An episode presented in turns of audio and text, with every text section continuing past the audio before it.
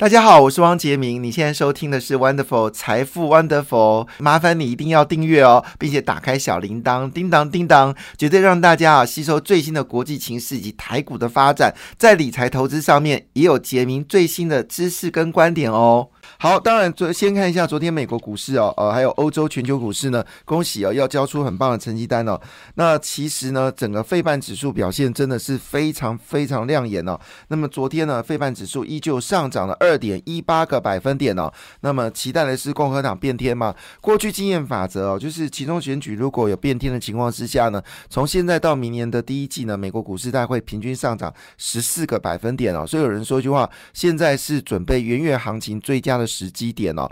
同时间因为股票跌的太多了，所以很多的股票呢，它的本益比哦都已经超级便宜，有大量的公司的本益比都在十倍以下。换个角度来看，假设明年利息全配的话呢，很多公司今年、明年的利息可能是八到十个百分点哦。其中像技嘉、维新啊，是赚到不得了，可是它本益比竟然都只有四倍、五倍。那如果按照这方式的话，明年配息会到二十趴吗？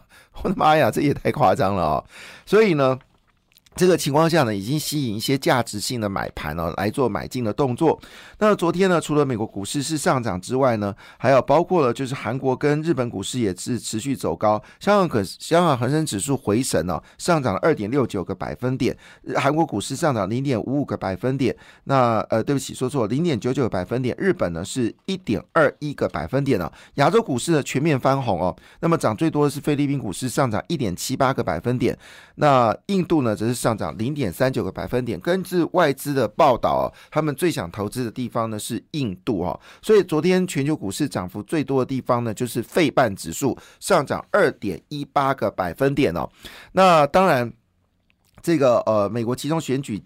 在当中哦，道琼工业指数呢直接不演哦，上涨了四百二十点哦，是继十月份呢创下了近四十年来单月最大涨幅之后呢，涨势还是持续的一个往上走高哈。那当然在这个情况之下呢，大家就比较关心的事情是说，那这个过程当中台积电如何呢？台积电的表现还算可以，是上涨了零点四五个百分点，那联电则是大涨二点零八个百分点哦。可是台积电公布的业绩是很好啊，联电已经确定了，第四季业绩已经开始下滑了，所以但是联电持续大涨，日月光最近表现也非常强劲啊。日月光的本益比如果没记错，好像也只有四五倍哦，四五倍的本益比，非常的夸张哈。那这个日月光的 ADR 呢，昨天是上涨了二点三九个百分点。那跟台积电相关的公司，比如说 AMD 呢，昨天上涨了一点四三个百分点。那我们昨天新闻已经知道，AMD 呢基本上已经把台积电五纳米的这个呃，就是五代里的产能哦，全部包下来了哈。现在我比较好奇的事情是。这个 NVIDIA 跟台积电谈完之后，到底是包哪个产能呢？好，现在大家都竞争这个五纳米以下的制程啊，所以台积电的五纳米以下制程含五纳米呢，基本上是满载，可能连六纳米都是满载哈。另外一部分呢，就是另外就英特尔是会对呃，就是台积电下单嘛，哈，那英特尔上涨零点三四个百分点，高通哦大涨了三点一九个百分点哦，会不会对联发科今天的表现有一些表现呢？外资都在唱衰联发科哦，但联发科最近的报告是说哦，它的库存已经调整的。差不多了，会稳定的增长哦。这跟大家唱衰呃联发科似乎有点不太一样哦。而且联发科也在开始慢慢的转型哦，从提供所谓的呃就是手机晶片呢，也转型到五 G 晶片跟 AI 智能晶片，跟 WiFi 六、WiFi 七晶片哦，这部分都是跟五 G 有关的。跟智能有关的，所以未来的情况，当然，呃，联发科也不会缺席，哦，就汽车的晶片啊，那最近也都出了几款汽车晶片供汽车厂商来验证，所以联发科的这个实力哦，全球顶尖的实力，除了博通、高通，就是联发科哦，所以联发科在全球是这个三大 IC 设计厂商，当然英特尔能算进来，不过英特尔最近老了，有点辛苦了哈。所以换个角度来说，这是一个非常强大的公司，但因为过去受到台积电被卖出嘛，我们今年被卖出的金额是一兆两千亿新台币，其中台积电就被卖超了六千亿哦。那另外一部分就由联发科来承受大部分的卖压。好，那当然这个情况之下，如果外资不卖超的话，联发科是不是有机会上涨呢？我想答案是非常肯，应该是可以说是肯定的事情了，我不能说百分之百，好，要不然有些网友要找我麻烦的哈，他很喜欢在我脸书找我麻烦，我们就参考了。其实投资还是要看你自己，我觉得有时候投资有缘人，有时候我们讲一些市场的时候，诶，他听到进场就有做买进的动作，诶，是有赚到钱，当然也不能保证你一定是赚钱，我们只是提供媒体上的讯息，透过媒体上的讯息来提供自己的一些想法，那。回头一件事情，因为中国最近公布的进出口数据呢是下滑的，所以原油价格呢已经下跌哦。现在纽约纽约轻油的价格呢是。九十一点七九元哦，那还是比之前价格来得高。好，那当然美元走软呢，金价就撞到最近的一个上涨。那昨天其实投资人是有些获利了结在欧洲啦，好，那所以昨天欧洲股市呢普遍是一个下跌的状况。但是整个趋势看起来呢，通货膨胀呢有一点点的一个下滑的一个情形。好，当然总的关节焦点呢是红海呢就是买进了 Lowstone 啊，红海之前呢是 Lowstone 的一个。这个呃，就是我们说他做以做 pickup，就是我们说的四轮传动皮卡车为主哦。那据了解呢，红海又对 Lowstone 呢又注资了一点七亿美金哦，成为 Lowstone 最大股东了。所以呢，在美国它有 Lowstone 这个厂牌，在台湾有玉龙。按照这个情况来看呢，美国呃红海呢可能会越来越取得这种新创的汽车业的大大股份哦，因为它目标很单纯，就要拿下全球。电动汽车的百分之五到百分之十的市占率，那当然最关键点是红海可不可以拿下苹果的苹果电动车？据了解呢，二零二五年，好，二零二四到二零年，美国呃苹果就应该出它的这个电动车哈。那这部分当然就是好戏在后头。那红海呢是下调第四季的展望啊。那电视面板的价格呢还是持续上涨，好，这个是最近面板股票有走高。那最关心的是铜价，那么铜价果不其然，最近开始大幅的飙涨哦。那金益鼎铜哦，它占呃就是有。大涨，另外就是其实最纯的铜呢是第一铜哦，那第一铜最近股价在之前跌势非常凶猛哦，最近也开始反弹了。那接下来就是金居啊哈这些所谓的呃铜箔基板的公司，台光电等等，最近股价呢也是持续的一个走高哦。主要原因是因为中国必须要拼经济哦，所以加上库存已经见到谷底哦，最近铜价呢已经开始持续的一个往上走高。那最近呢，空头已经开始慢慢的减少哈，那这些种种讯息呢，也让大家觉得非常的兴奋。那我们昨天呢，是今年是我们台湾的卫星的元年哦，因为我们第一个自制的百分之八十以上自制的卫星呢，已经飞上天空了。那这个大摩呢，呃，I F 总裁哦，就是国际货币总裁说，通货膨胀呢今年会触顶哦，所以新兴市场货币最糟的状况已经结束了。所以如果你有借台币去买美金的朋友，可能要考虑赶快买美金换台币回来喽。再说一遍，如果最近你之前有借台币借台币啊去买美金的朋友。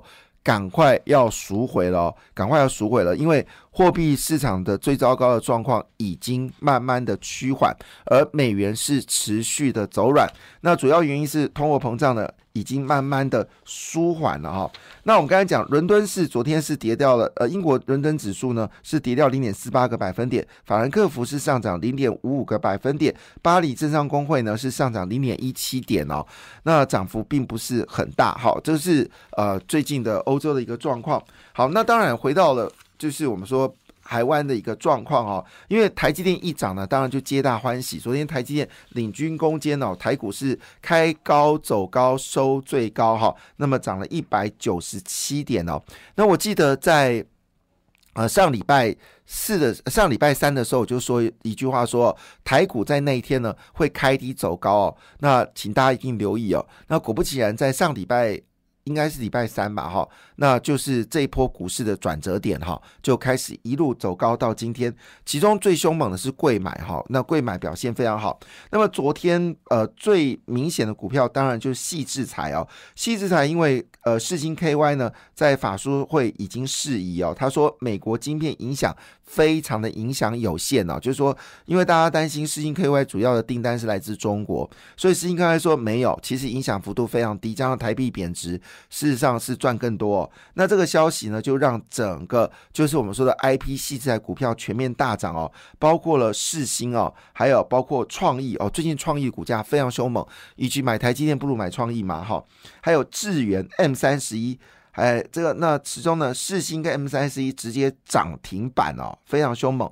那最近呢，因为整个显卡整个库存呢是大幅的去化，所以昨天最整齐的族群呢。好，从这根从这个 PCB 跟这个铜箔基板哦，转成是所谓的就是显卡。那昨天显卡全面大涨哦，包括汉讯、立台跟晨起哦，全面涨停板，而且投信反而是连三日大买。不过我说回来，这个股票呃，就是它只是库存修正完毕，并不代表单订单增加。好，所以我不会建议你去。做这时候大幅的买进哦，这可能有存在一些风险。另外，联电呢公布了十月份的营收是两百四十三点四四亿哦，是近半年的新低，而且是连续两个月的月下滑，但年增率还不错了哦。十月份年增率有二十七点零七个百分点。那当然，联电的法说会有说一句话说。因为呢，十二寸的产能利用率还是相对有支撑哦，相对于其他成熟制程，就是八寸来说呢，影响比较低哦。所以虽然呃业绩有放缓了，但是基本上呢，有个产业的需求是大幅增加的。什么产业呢？就是它在汽车晶片部分呢，还是需求非常好。那么联电呢特别说一句话，他说呢，车用业务呢是持续的成长，而且长期看起来不错。那是不是有机会往十四纳米来生产呢？因为我们知道联电就止于二十八纳米嘛，哈。那现在可能考虑哦，要把二十八纳米的制程呢往十四纳米的方向来进行，但是应该就是十四纳米了。那如果今天台积电真的能够延伸到十四纳米的话呢，其实对联啊对不起联电哦，如果联电真的能够做到十四纳米延伸，对联电长期的竞争力是非常好的。那因为中国原本要盖三呃三十。一座的晶圆厂，但现在因为十四纳米的这个制程设备跟呃。这个七纳米的制程设备是一样的，所以中国可能没有办法做到十四纳米，顶多做到十六纳米。所以如果联电能够做到十四纳米的话，对联电来说也是不错的消息。那就看世界先进跟立基电有没有可能往十四纳米来做发展的话，那台湾还是具有非常强劲的竞争力哈。那讲到这个汽车这个零组件哦，今天有一家公司呢公布了第三季的获利哦。是智深科，那智深科之前我们谈到智深科呢，谈的就是有关医疗，还有好像也有卫星卫星产业嘛，哈。但事实上，它其实在汽车部分呢的规模是持续的扩大，所以第三季的 EPS 高达三点六八元呢，好，年增率为四十四点三一个百分点，创单季新高，而且呢，不但改写了同期新高之外呢，也一季哦也。他们今年前三季的获利呢，就逼近去年全年的获利哦，是高达十点四七个百分点。而第四季是汽车销售的旺季哦，那么资深哥认为呢，在第四季营收呢会持续的乐观哦。那么前三季 EPS 是九点六一元，那去年全年是赚十点四七元。如果按照这样的方向来看的话呢，今年的这个。全年呢是有机会上赚到十四个百分点哈。那我刚才讲到第一桶哈，第一桶呢最低股价是十九块五五哦，现在已经回升到二十九块七哦。那之前最高价格是五十五块三哦。那同时间呢，来看到另外两档公司呢也公布业绩哦，是跟车子有关系的，一个是江森。好，一五二五的江森，一个是二二二八的建林哦，那么也公布了第三季的获利哦，也非常亮眼。江森呢，在第三季单季获利呢是赚一块二九，建林是赚二块五一。那呃前三季呢，江森是赚了三点零三哦，建岭呢是赚了四点六六。